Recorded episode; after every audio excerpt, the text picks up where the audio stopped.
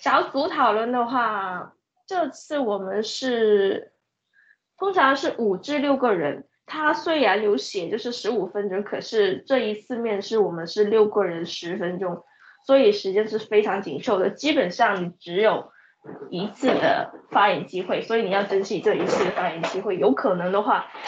你你可能被别人抢了，然后你是再也没有发言的机会的。所以这个一定要注意的，可能会发生，就是你一定有可能会发生，就是抢，就是就抢那个发言次数。还有就是那个叠声的问题，就是就是没办法的，因为你一定要保证你自己有一次的发言，不能被别人抢了。就通常建议的话，就建议你抢第一个，因为你第一个发言之后呢，起码你已经保证了你有第一次发言嘛。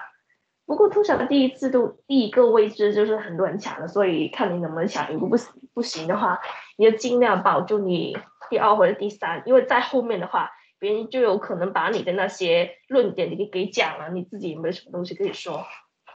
好像听说教导那边是不建议你抢的，他不喜欢这个东西，他觉得是没礼貌的。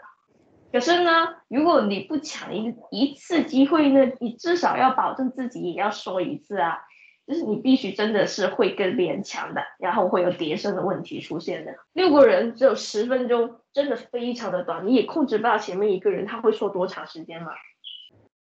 我的那条问题是问，嗯，你赞成现在香港政府全面推动融合教育吗？就是这个，全面推动融合教育吗？我的问题是这一个。本来我想第一个讲的，因为老师都建议你第一个抢到嘛，是你抢不过没办法，因为如果你再跟你跟别人抢的抢的同时可能叠声，如果再不让的话，那就真的非常没有礼貌，可能会扣分的，因为印象特别不好。那你只能就是等下一次，然后我呢就等了两次，所以我是第三个发言的，因为第三个也跟别人抢了一下，然后我就跟跟那个人就是。稍微说一下的，不好意思，我先说这样，然后我就我说了，对，我说了，对，行，不好意思，我先说一下，对，实在没办法呀，